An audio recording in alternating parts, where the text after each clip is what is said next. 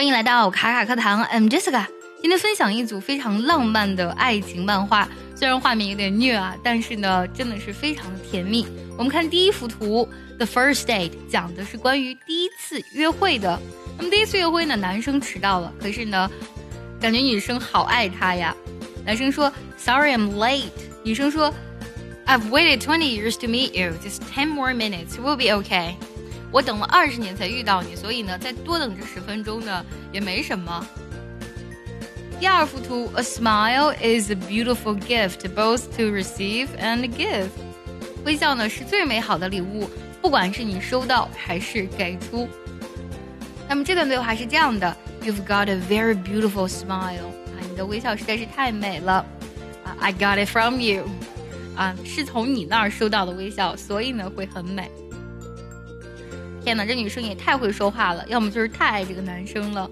好，下一个对话呢是关于爱的最好的对白，the best words about love。OK，这里呢不是男女的对话了，而是男生呢跟他同事的对话。My girlfriend is like Google，我的女朋友呢就像谷歌一样。呃，because she knows everything，难不成因为她什么都知道吗？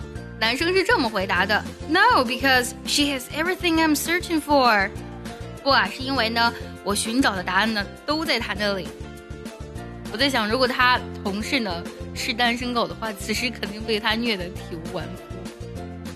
对了，最近我们爱趣英文的课程呢已经开启限额招生，如果想要从根本上提升自己的发音、听力还有口语，一定要微信搜索“卡卡课堂”报名参加哦。下幅图片呢，两个人在吃披萨。啊，因为这个女生很喜欢吃披萨，但是呢，她却把最后一块呢留给了对方。Because true love is giving him the last slice。漫画当中的女生说：“You know how much I love pizza。你知道我是多么的喜欢吃披萨，But I will give you the last slice。我会给你最后一块。That's how much you mean to me。你对我来说呢，就是如此重要。这女孩对男生也太好了吧！” 鉴定完毕，绝对是 true love，绝对是真爱。下一组漫画呢？呃，女生呢早上很早起来呢，就开始敲男朋友的门。当男朋友开门的时候，她问：Am I too early？我会不会太早了呢？来的太早了呢？男生的回答也是非常贴心的：It's never too early to see your face。能越早看到你呢，就越好。